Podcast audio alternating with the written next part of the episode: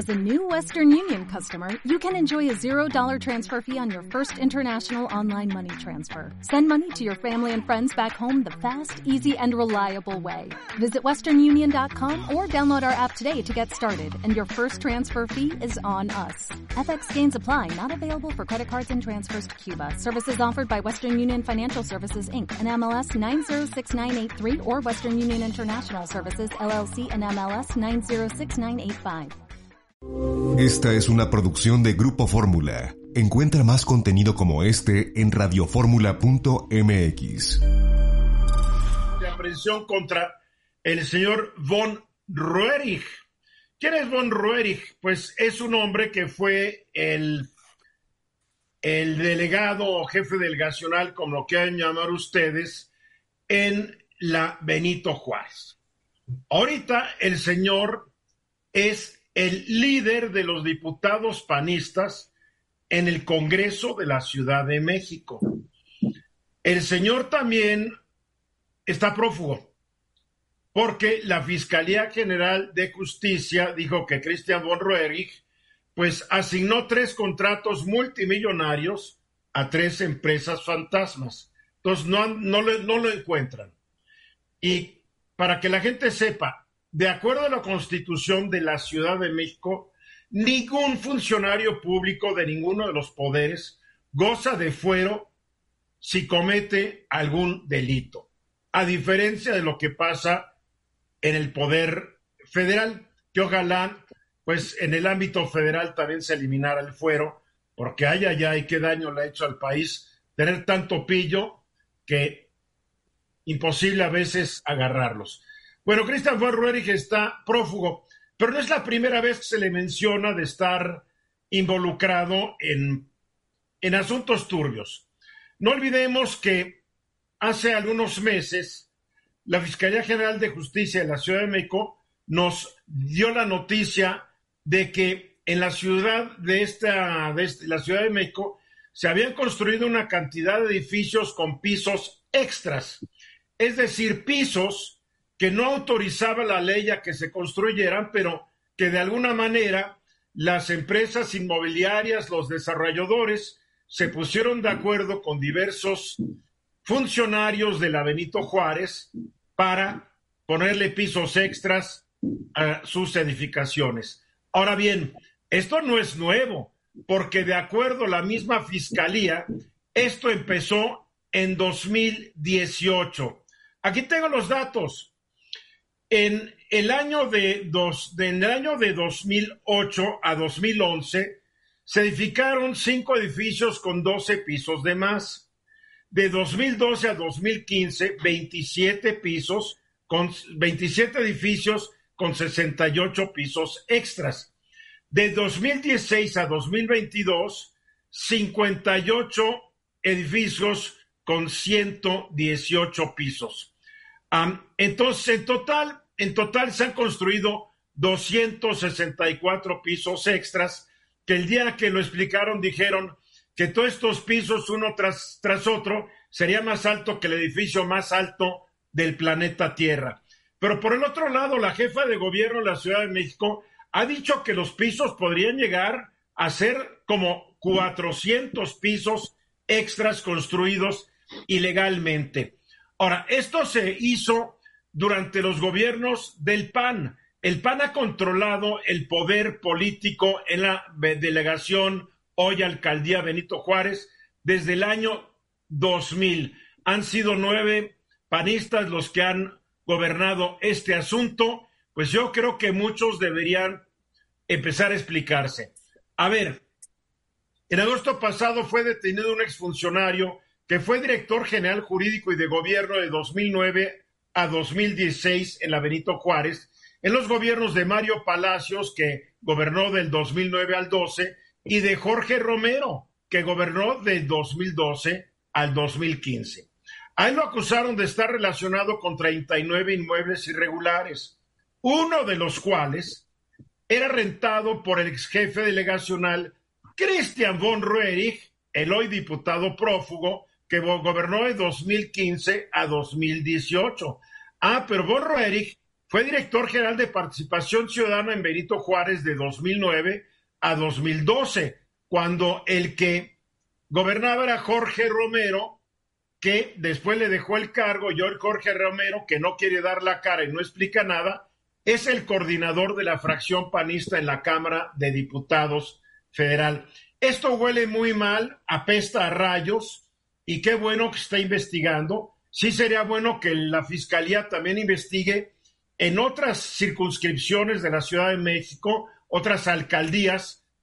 Eh, por ejemplo, hay alcaldías que fueron gobernadas por morenistas que, pues que la gente ha acusado de también haberle entrado a estos malos manejos de autorizar edificaciones sin, sin poder hacerlo legalmente. Se, menciona mucho a la delegación Miguel Hidalgo. Esto es un escándalo que aparentemente le dejó de utilidades a los desarrolladores inmobiliarios 10 mil millones de pesos, que obviamente parte de ese dinero fue a acabar en manos de estos funcionarios que está nombrando, es lo que dice la fiscalía, porque todos han resultado ser dueños de edificios y de pisos en estas construcciones que legalmente se hicieron. Mónica, te veo con una cara de escéptica, como que dices, ya para qué me sorprendo. Porque yo soy habitante de la Benito Juárez y he visto el cambio de la imagen urbana de la Benito Juárez, bueno, de toda mi vida, porque siempre he vivido ahí, pero de 2000 para acá es impresionante. Dos, sí ha sido muy acusado en la Benito Juárez, pero como bien dices, Miguel Hidalgo, Cuauhtémoc, este, Azcapotzalco, en muchas delegaciones que no han estado gobernadas por el PAN también se encuentra. Y creo que el origen está en el famoso Bando 2, que emitió Andrés Manuel López Obrador. Ahí empezó todo el asunto que permitió abuso tras abuso y que ha, ha cambiado la imagen urbana de la Ciudad de México sin que esto represente una mejora para quienes vivimos en ella. O sea que estos panistas delinquieron por culpa de López Obrador, es lo que estás diciendo. Casi te perdón, casi estás diciendo lo que dijo López Obrador, que Castillo tuvo que dar un golpe de Estado porque por culpa del Congreso peruano. No, no, simple y sencillamente creo que no solamente es de la Benito Juárez, está en toda la Ciudad de México, es más acusado la Benito Juárez, y aprovecharon esta mala idea del bando 2. Para, a mi juicio, el bando 2 es el origen de todo este desastre del 2000 para acá. Y en Venus. a mí me parece muy delicado, Eduardo, porque estamos hablando de estos nombres que dijiste, Von Ruerich o Romero, la gente de Benito Juárez del PAN. Es muy delicado porque es un grupo que hoy es predominante en el PAN, es un grupo muy poderoso, no es cualquier panista, ¿eh? Estamos hablando de los panistas más encumbrados y, es la generación que, se va a apoderar del PAN muy próximamente. Yo espero de verdad que no vayan a salir con que son persecuciones políticas y que son... No, ya, ya salieron, ya lo dijeron.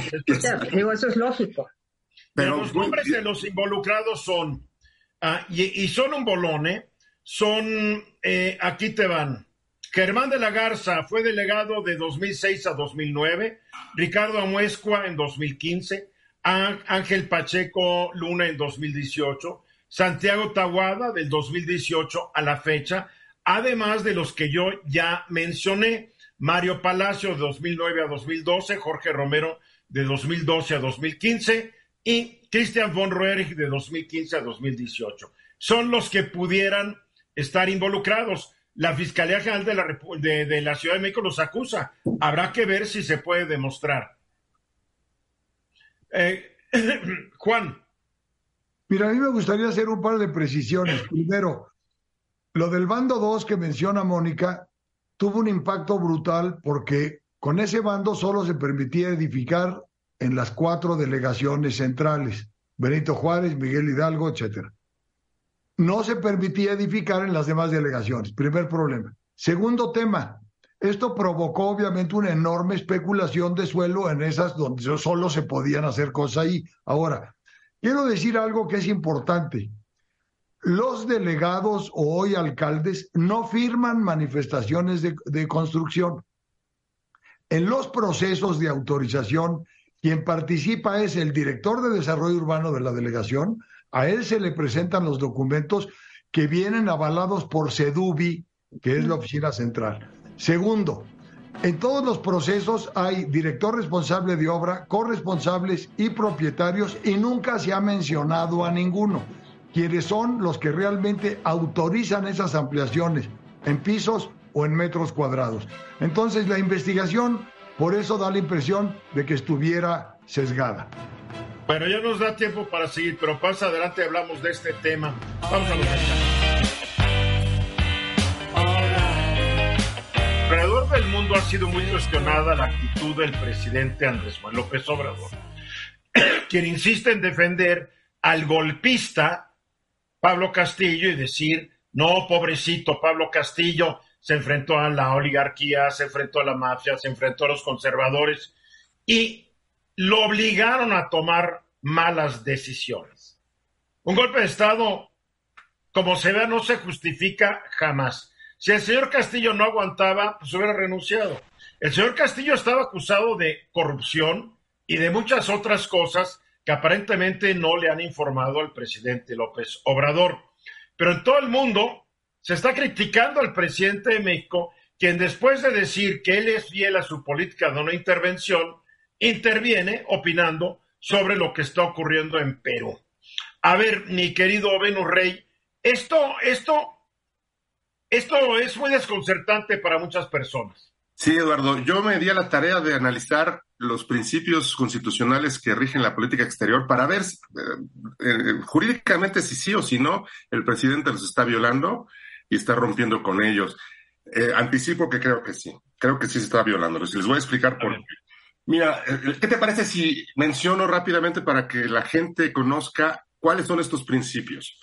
Son siete, están en la Constitución y son los rectores de la política exterior. Número uno, autodeterminación de los pueblos. Ese se explica por sí solo. Número dos, no intervención. Este es el que viola, y ahorita voy a decir por qué, pero voy a mencionar los demás. El número tres es la solución pacífica de controversias.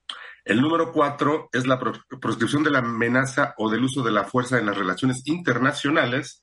El cinco es la igualdad jurídica de los estados.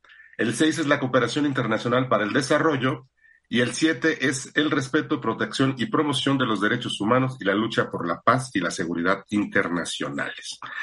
¿Por qué digo yo que está violando el segundo de estos principios? Quizá los demás no, pero este sí, por una simple razón, Eduardo. Yo he oído a, algunos que defienden al presidente que dicen, vaya, pero si el presidente puede tener una opinión. Bueno, el presidente es el jefe del Estado mexicano y como tal, lo que él diga públicamente, ya sea en sus conferencias de la mañana o lo que diga en sus cuentas públicas eh, verificadas de, Twitter, ya lo está haciendo como el presidente, no lo está haciendo como Andrés Manuel López Obrador particular, un hombre de izquierda, sino como el presidente de los Estados Unidos mexicanos.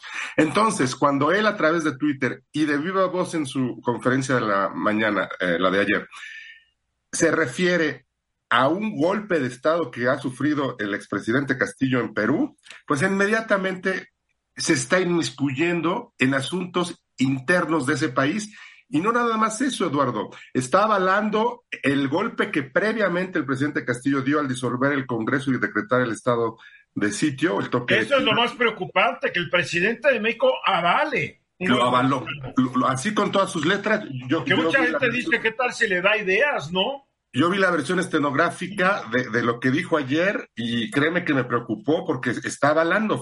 Prácticamente dijo, es que el pobre presidente estaba luchando con los malévolos conservadores de Perú, que son tan malos como los de aquí, y no le quedó otra más que disolver al Congreso porque así no se puede gobernar. Vamos que en Perú es otra historia. En Perú no tienen estos cuentos de conservadores, etcétera, etcétera. Hay otra historia. El presidente no sé si conozca la historia del Perú, ¿verdad? Pero como en todos los países hay luchas de grupos políticos y facciones, etcétera, etcétera, y Perú trae un lío desde hace muchos años. Castillo es uno más que es uno más. ante, ante la, la, inestabilidad política. Además, un hombre totalmente impreparado para el cargo. Totalmente. Esa es otra cosa que iba a decir, porque pues, ahora la gente que sigue al presidente tiene la impresión de que Castillo pues es como un mártir, un prócer de Perú. La verdad es que su gobierno fue desastroso. No daba... en, un año y pico, 40 cambios en su gabinete. Y lo que hizo... primeros ministros. Un desastre. Y lo que hizo hace unos días de, disolver el Congreso, pues muchos de sus ministros, entre ellos la que ahora es la presidenta de Perú, renunciaron, dijeron, esto no puede ser. Y fíjate, y lo peor de todo, Eduardo, es que al hacer estas declaraciones está no solo avalando el, golpe, el autogolpe que se dio Castillo, sino que está descalificando al nuevo gobierno que es legítimo y es constitucional en Perú y que ha sido reconocido por todas las naciones. Está descalificando al Congreso peruano, a la nueva presidenta peruano, está descalificando a la Fiscalía peruana, está descalificando a todos, a todos. como también hace días descalificó al Poder Judicial argentino, que entró, encontró culpable de graves delitos, fraude, etcétera, etcétera, a la vicepresidenta ratera, que es Cristina Fernández, que, que, en Argentina todo el mundo sabe que ella y su familia se han enriquecido de una manera inexplicable. Y también el presidente defendiéndola, porque el presidente se va a defender a gobernantes de izquierda. Me pregunto, ¿qué pasa si el golpe de Estado lo hubiera dado un presidente de derecha y también hubiera fracasado? Claro. Me pregunto. Bernardino. Sí, Eduardo, sin duda es, es un tema puramente constitucional, lo quiero decir de esa manera, la constitución peruana, tiene tres artículos que inclusive, bueno, sin duda sí fueron citados allá por los eh, diputados peruanos, inclusive por la fiscalía de las denuncias que se le están presentando al expresidente, el 113 constitucional, 115 y 117 constitucionales. Y uno de ellos, justamente, el, expresidente hace un acto en donde eh, disuelve el Congreso, el Congreso peruano. Es decir, les quita todas las facultades, en pocas palabras, sin ninguna justificación. A respuesta de eso, el Congreso peruano inmediatamente dice, no, momento, tú estás faltándole al 113 constitucional, al 117 constitucional y por ende el 115 constitucional entra la vicepresidenta a regir la presidencia de, eh, eh, de, Perú porque así está establecido en la constitución peruana. Entonces, prácticamente eh, es un tema muy constitucional, local, ¿sí? De una acción política que se ha, ya han comentado ustedes y por ende y por consecuencia, pues sin duda creo que eso solamente le compete a los peruanos. Claro, y además el gobierno de México no le puede dar asilo a Castillo, porque para dárselo asilo, darle el asilo, Castillo deberá estar en México o dentro de la embajada de México si está en la calle, México no le puede dar asilo a quien no está en territorio nacional. Así de fácil. Mónica.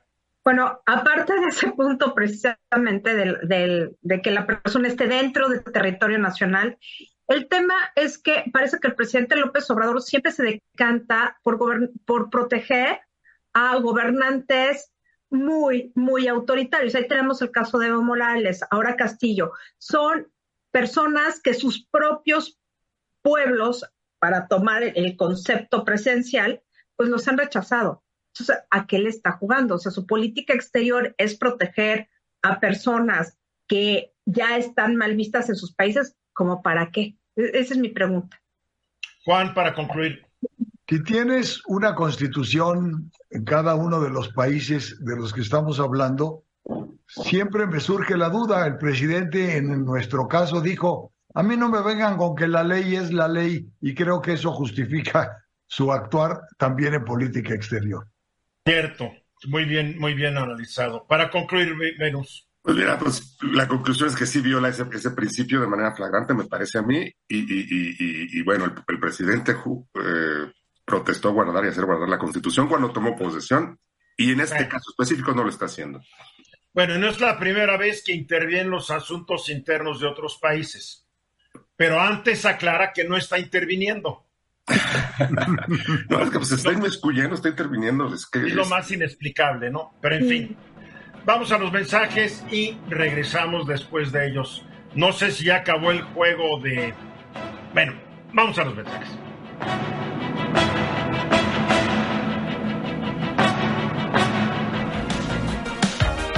Exactamente un minuto después de la hora. A ver, a ver, a ver.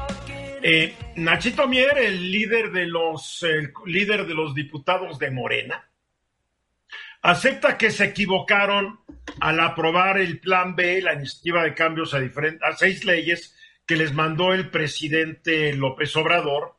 Eh, lo aprobaron, lo mandaron al Senado y ahora le están pidiendo al Senado que le cambien porque se equivocaron. Eh, me encanta lo que dice. Fue un error procedimental no, fue una metida de pata aparentemente, Bernardino. Pues sí, Eduardo, e, es un tema muy complicado porque mira, primero el presidente de la República envía reformas a varias leyes de nuestro país en materia electoral. Alrededor, hasta donde yo entiendo, más o menos son 400, 450 artículos a las diferentes leyes. Tú imagínate todo lo que se tiene que hacer. Bueno, se debe de entender o se entendía que el presidente de la República mandaba esa iniciativa sin que se le modificara nada. Por eso se aprobó muy rápidamente en la Cámara de Diputados. No, entonces no es porque leyeron rápido las 307 páginas de la iniciativa a los diputados. Yo, creo que no, Eduardo, porque no te da tiempo de leerlas todas en una noche, además con tantas otras tareas, ¿no? Y a los senadores les dieron cinco días para leer 307 páginas. Es, que, es que la materia electoral no es tan fácil de leer, Eduardo, tiene muchas características. Está el Instituto Nacional Electoral, está el Tribunal, están los medios de impugnación, están los partidos políticos, están las famosas agrupaciones políticas nacionales, porque de esas nadie se acuerda. No hay reforma respecto a estas agrupaciones políticas nacionales. Es decir, hay muchas cosas en materia electoral que en pocas horas no te da tiempo de, leerlas. Entonces. lo que, lo que ellos, a ver, lo que ellos hicieron es que eh, cambiaron un artículo que dice que un partido puede conservar su registro si obtiene el 3% de la votación en las elecciones o haber ganado ese 3% en 16 eh, entidades federativas. Ahora, dicen que esto fue redactado para beneficiar al PT y al Partido Verde para que no pierdan su registro. Pero entonces Bier dice, bueno, que, que siempre, a ver, Nadie sabe bien en qué, va a quedar esto.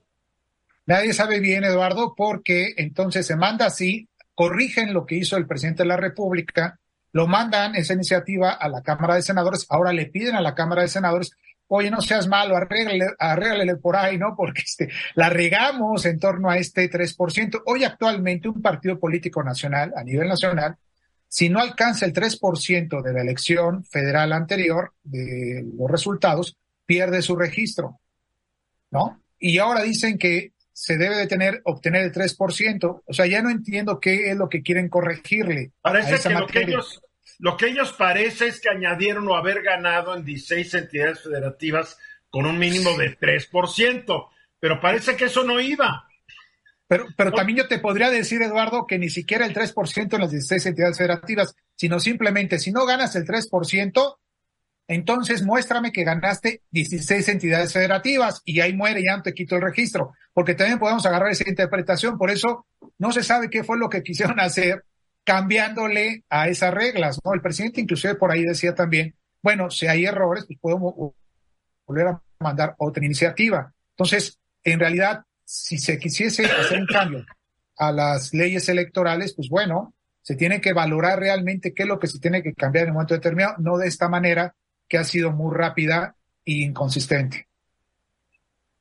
Pues qué lío armaron estos diputados analfabetas, ¿eh? La verdad. ay, ay, ay, tenemos lo que merecemos. A ver, Venus. Sí, yo quiero decir que todos los legisladores, y aquí no se salva ningún partido, son eh, alzamanos del presidente en turno cuando, cuando es de su partido.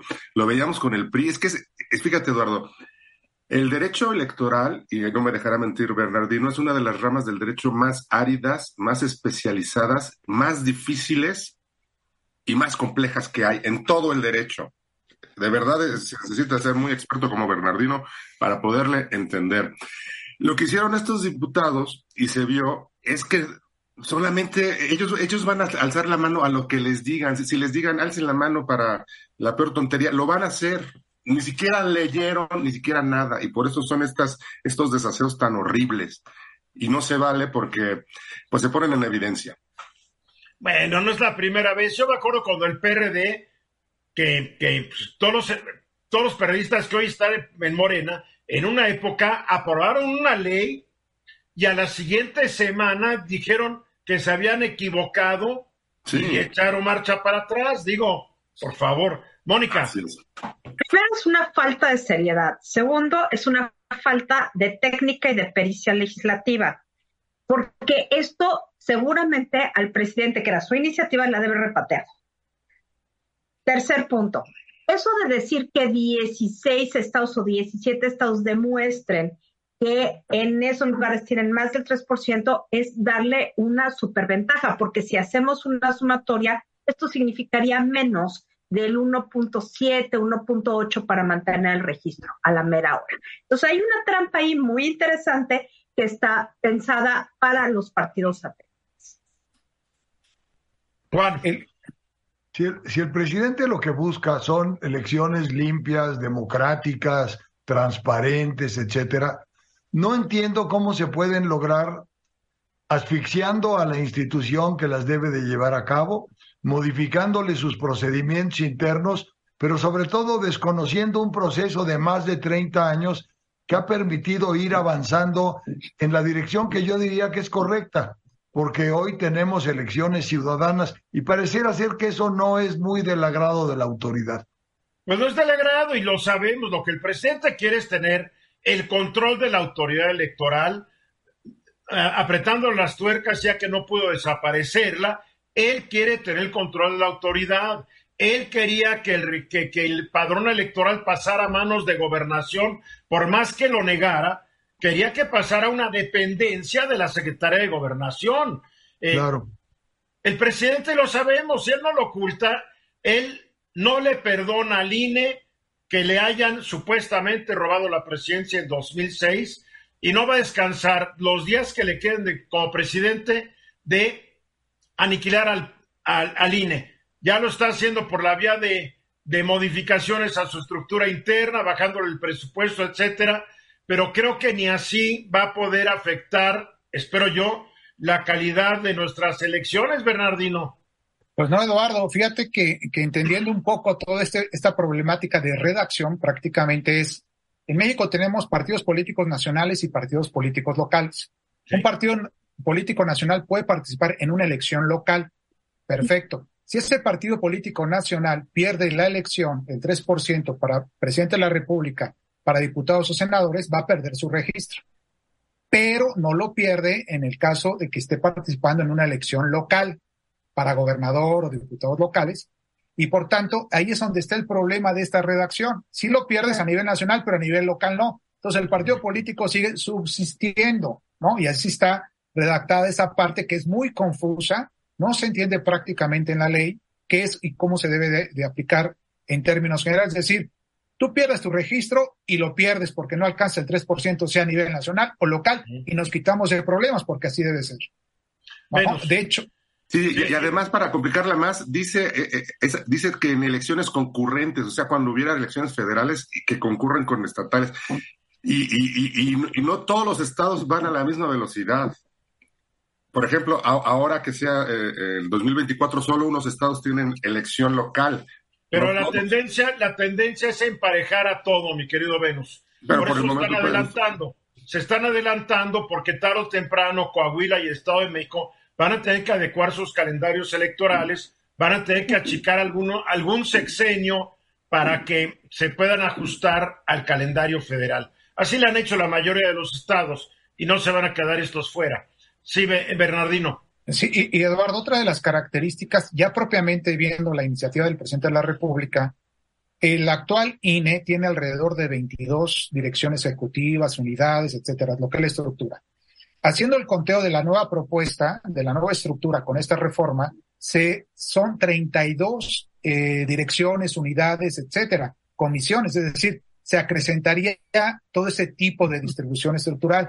Entonces ya no entiendo si va a desaparecer o no va a desaparecer de lo mucho que se ha dicho, pero sí entiendo que a nivel de iniciativa se quedan más direcciones, más unidades que las que actualmente tiene el Instituto Nacional Electoral, al menos así como estaba originalmente la iniciativa del presidente. No sé si ya la hayan cambiado en la Cámara de no, No, no la cambiaron. Acuérdate que la idea era cambiarla sin cambiarle una sola J, punto ni nada. Nada más que estos se quisieron pasar de listos para garantizar que el verde y el PT no pierdan su registro. Su registro. Así es, efectivamente.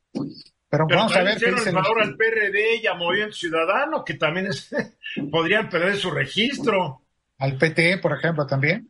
Sí, hasta el PRI, porque el PRI también ya... El PRI, pero el PRI tiene base, es diferente, o sea, es una base nacional.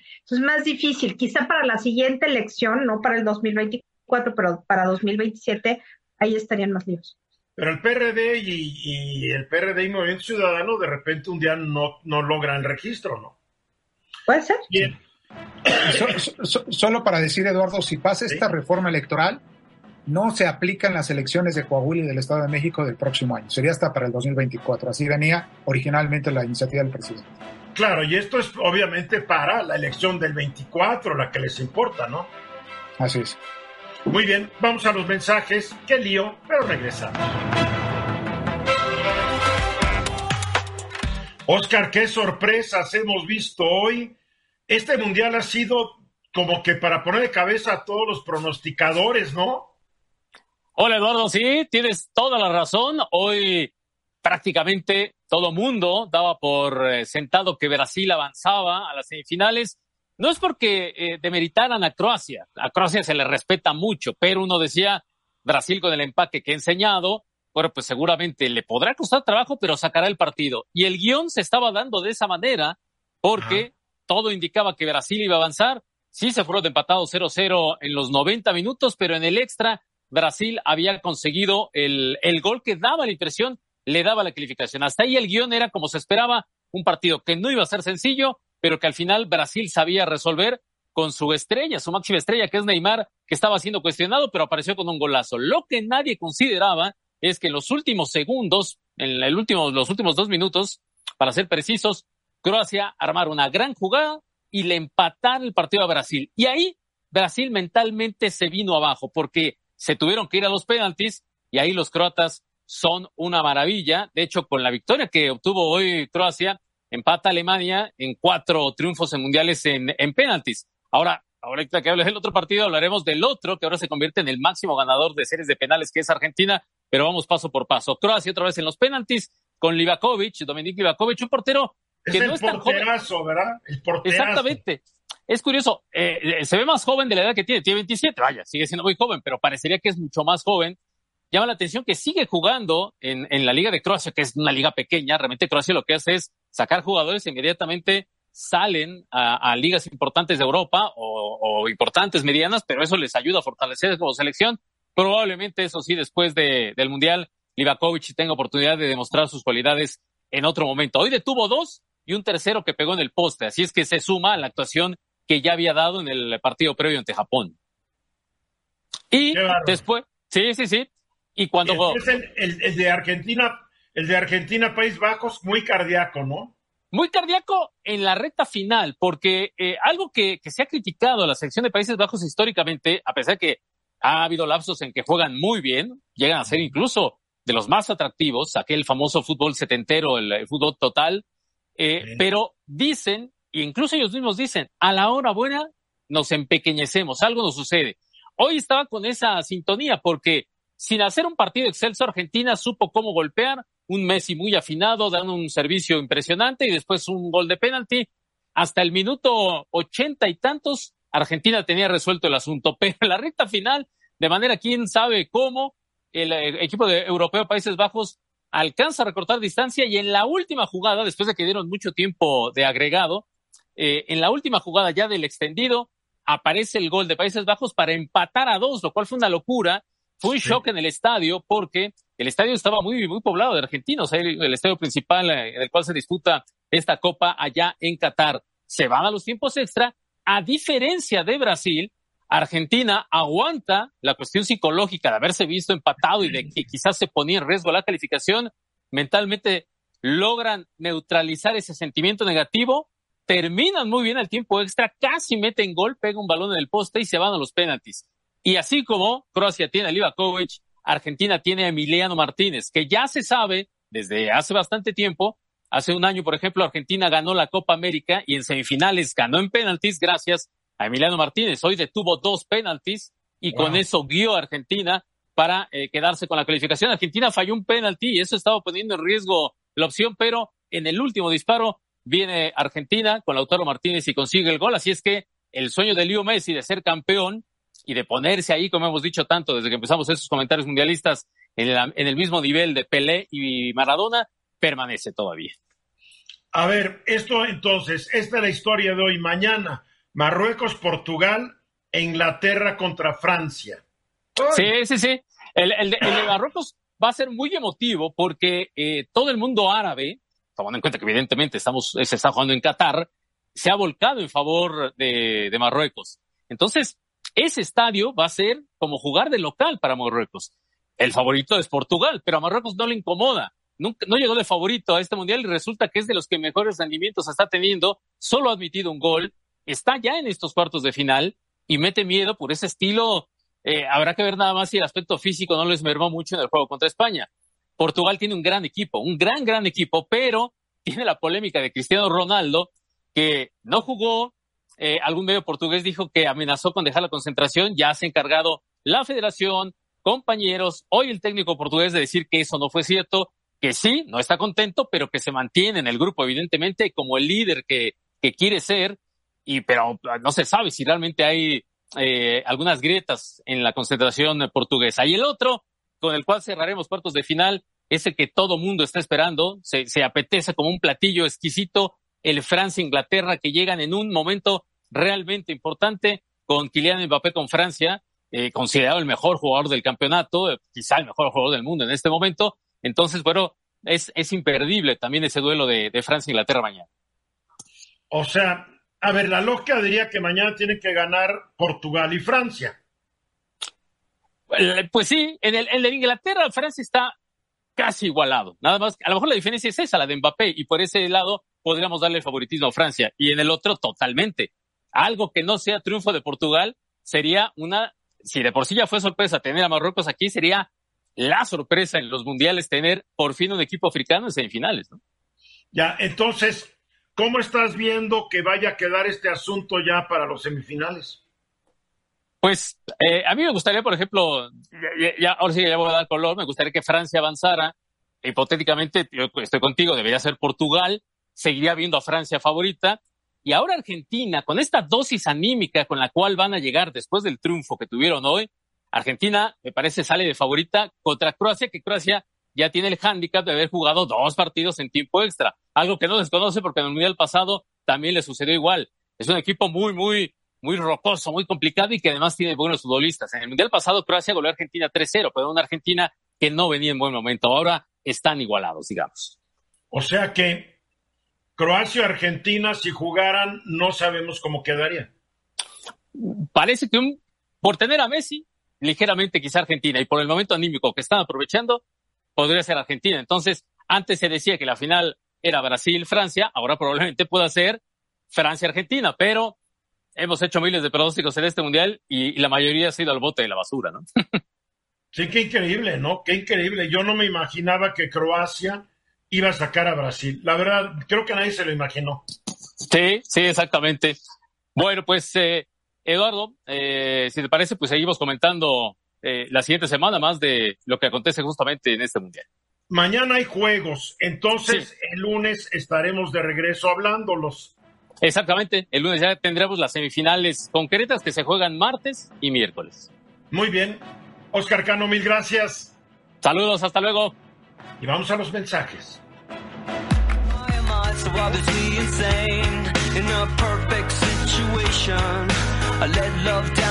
Exactamente 30 minutos después de la hora. A ver, Juan Key, hay un problema en la Ciudad de México aparentemente en lo que se refiere a un programa de ordenamiento, para que tú nos explicas qué es un programa de ordenamiento.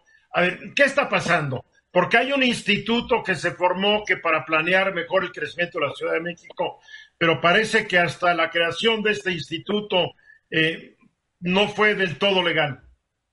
Mira, déjame plantear algún antecedente. La Ciudad de México ha tenido diversos planes a lo largo de su historia y hoy los que están vigentes tienen más de 15 años. Entonces, cuando se eh, crea la constitución de, de, de, la propia Ciudad de México en fecha reciente, la constitución establece la creación de un instituto de planeación prospectiva, democrática y prospectiva. ¿Para qué? Para tratar de plantear cuáles son los escenarios de futuro e ir tomando acciones a través de un plan de desarrollo urbano que vaya determinando hacia dónde puede ir el crecimiento demográfico, la solución de los temas de agua, movilidad, transporte, etcétera. Todos los temas urbanos, espacio público, educación, salud. Ok.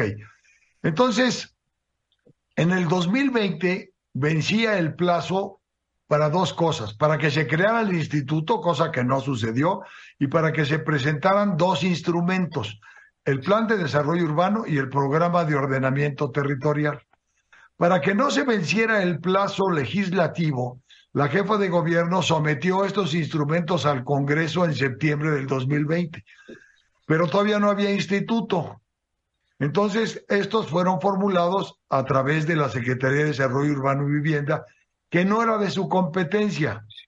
Mm. Se presentan al Congreso y en vía de mientras se da la designación del director general del instituto a través de un proceso que todos vivimos. pero ¿cómo podía nombrar el director del instituto si todavía no existía el instituto?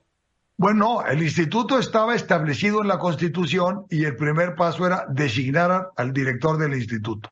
Se creó todo un procedimiento de carácter legal eh, que la verdad llevó a la designación de quien originalmente había formulado ambos instrumentos desde la Secretaría de Desarrollo Urbano y Vivienda. Ahora, ¿dónde está el problema? Hay varias vertientes. La primera, los vecinos, asociaciones vecinales, organizaciones profesionales, la propia UNAM, determinaron que el programa de ordenamiento, para que, para que la gente tenga una idea, el plan dice el qué y el programa dice el cómo. ¿Ok?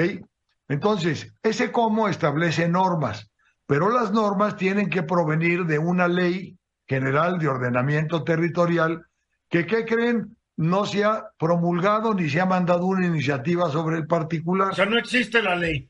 No existe la ley. Entonces decidieron apoyarse en la vieja ley de desarrollo urbano del DF, lo cual es absurdo si tienes ya una nueva constitución que mandata que se genere una nueva ley. Pero al no tener la nueva ley, entonces el programa de ordenamiento territorial establece normas que se vuelven fácilmente impugnables ante los jueces. Entonces, ¿qué se prevé? Eh, déjame poner un ejemplo. Si tú quieres hacer un edificio en una colonia que, el programa no permite, tú te amparas. ¿Por qué? Pues porque no hay ninguna ley que te lo impida. No claro, ya me queda claro. Y entonces. el, programa, el, programa, no tiene un sustento en la ley. Exactamente. no hay ley que le dé sustento a todo lo que escribieron estos. Esto nos va a llevar a la judicialización de todos los procesos de desarrollo urbano en el futuro. Ahora, ¿qué es lo que finalmente se vuelve grave? La jefa de gobierno el día de hoy determinó que el programa de ordenamiento territorial no, eh, digamos, no, no estaba de acuerdo con él. Y entonces le plantea al gobierno, al Congreso, una iniciativa para extender el plazo de la consulta. Pero a ver, eso no resuelve el problema. La consulta ya determinó que es inviable una serie de los términos que contiene el programa. ¿Y qué sería lo lógico? Lo lógico sería, primero, que se genere la ley, que se promulgue. Ya teniendo ley general de ordenamiento territorial, el plan de desarrollo urbano sí es potestad del Ejecutivo a través del instituto. Ese debía de seguir corriendo la consulta. Pero que no se termine dicha consulta hasta que haya ley y entonces el Programa General de Ordenamiento Territorial se ciña a lo que establezca la ley, de tal suerte que entonces el plan y el programa tendrían un sustento jurídico y en ese momento la consulta podría establecer nuevos criterios o pequeñas modificaciones para llevar a cabo. Ahora, ¿por qué es importantísimo esto? porque el plan de desarrollo urbano se prevé tenga una vigencia de 20 años y el programa de ordenamiento solo 15. ¿Por qué? Porque se espera, se prevé que el dinamismo de la ciudad exija la actualización de las normas. Entonces, en un plazo tan largo, con un programa y un plan que no tienen cuerpo, que no plantean soluciones, pues el futuro de la ciudad simplemente queda como en riesgo. Va a estar más, de lo mismo, más de lo mismo. Más de lo mismo. Y lo grave, hoy está sujeto a planes de hace 20 años. Hablábamos, tú señalabas al principio del programa la detención o la búsqueda de un exalcalde de la Benito Juárez. Bueno, esto es precisamente lo que pasa cuando la normatividad carece de sustento, los planes están sujetos a discrecionalidad. Bien, Bernardino.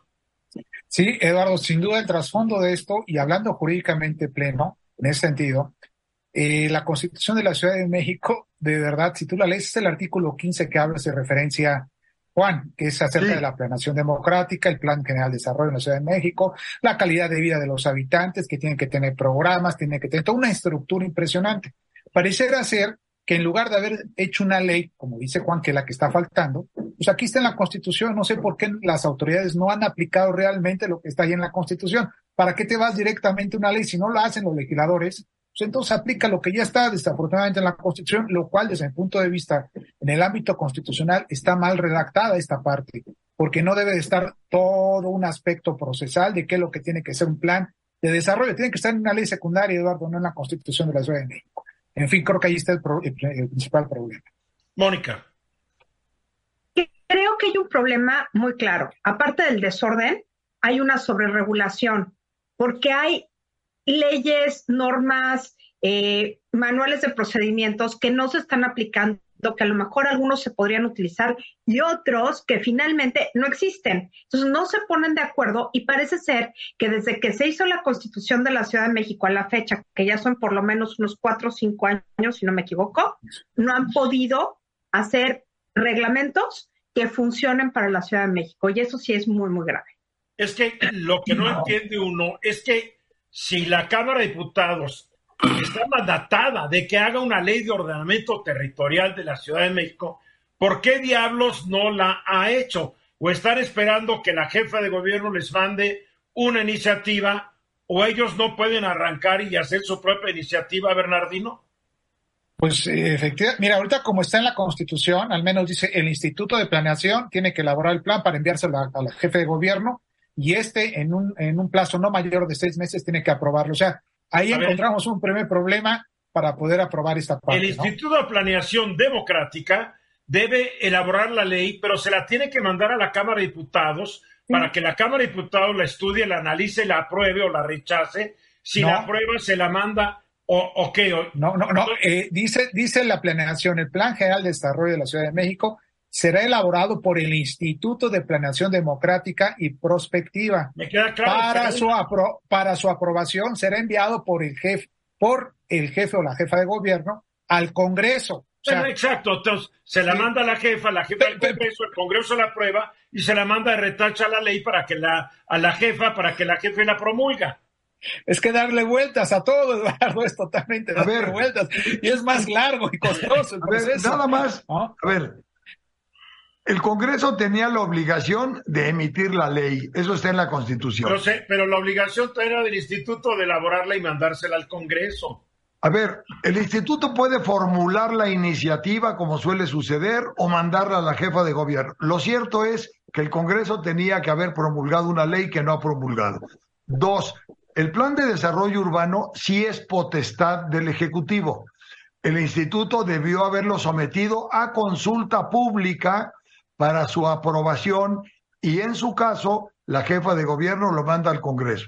Tres, el Programa General de Ordenamiento Territorial, apegado a la ley, dice cuáles son las normas generales y particulares que deben regir para que el plan cobre vigencia. Bueno, en resumen, nadie hizo, en resumen, nadie hizo lo que tenía que hacer. Es correcto. Bien, es tanto lío para tantos minutos para llegar a la conclusión. Nos hubieras dicho desde el principio, nadie hizo lo que tenía que hacer. Venus, para concluir. Rápidamente, a mí lo que me da risa es el divorcio que hay entre el mundo de las normas, la Constitución de la Ciudad de México y el mundo real. Hay un divorcio, haz de cuenta que estamos hablando de dos cosas. Si, yo creo que si llega uno de Helsinki o de Estocolmo y, ve la Constitución, va a decir, no, nosotros estamos, pero en la calle junto a la Ciudad de México. Pero, el problema es que no debería causarnos risa. No, nos no, debería Causar, nos debería causar Horror. enojo de tener autoridades que no reaccionan y dejan todo para ver cuándo.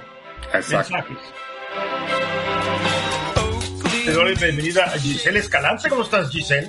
Hola, muy bien, muy buenas tardes a todos.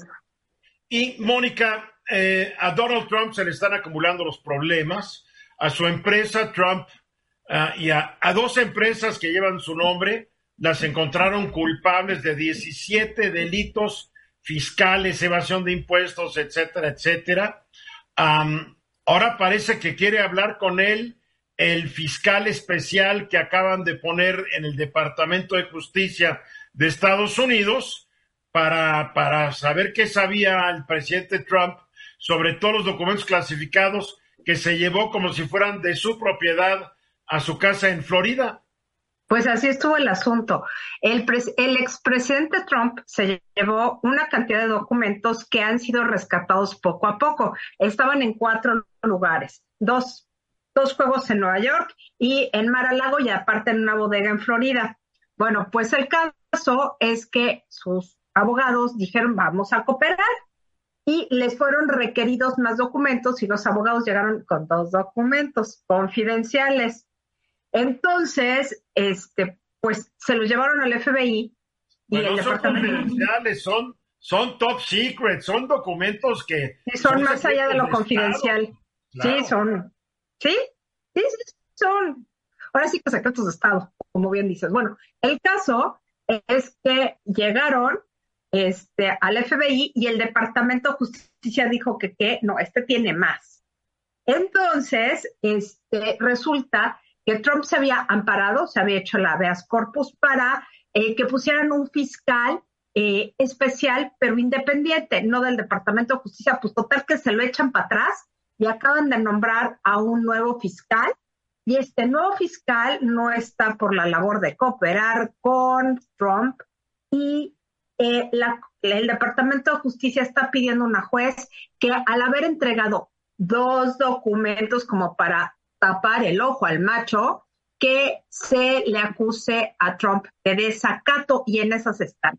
El caso es que tiene al hilo dos pleitos judiciales que le ha ido bastante mal y pues esto nos hace pensar que su candidatura republicana no va a jalar y el beneficiado es Ron DeSantis, el gobernador.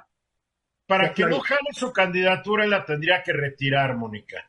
O lo Yo lo sé. o lo tendrían que encontrar culpable de algún delito que lo descalificara eh, para ser candidato. Vamos sí, cosa que no ha ocurrido. No ha ocurrido. la bola de cristal que nadie más tiene porque tú ya, no la tengo. ya, lo sacaste de la carrera. Pues todo apunta, o sea, en términos de, pues, de prospectiva, que le va a ir mal por, lo, por esta acusación de, este, pues, de evasión de justicia. Aquello, lo de su, sus empresas son las empresas, no es directamente él. Pero, lógicamente, esto no es algo que le favorezca.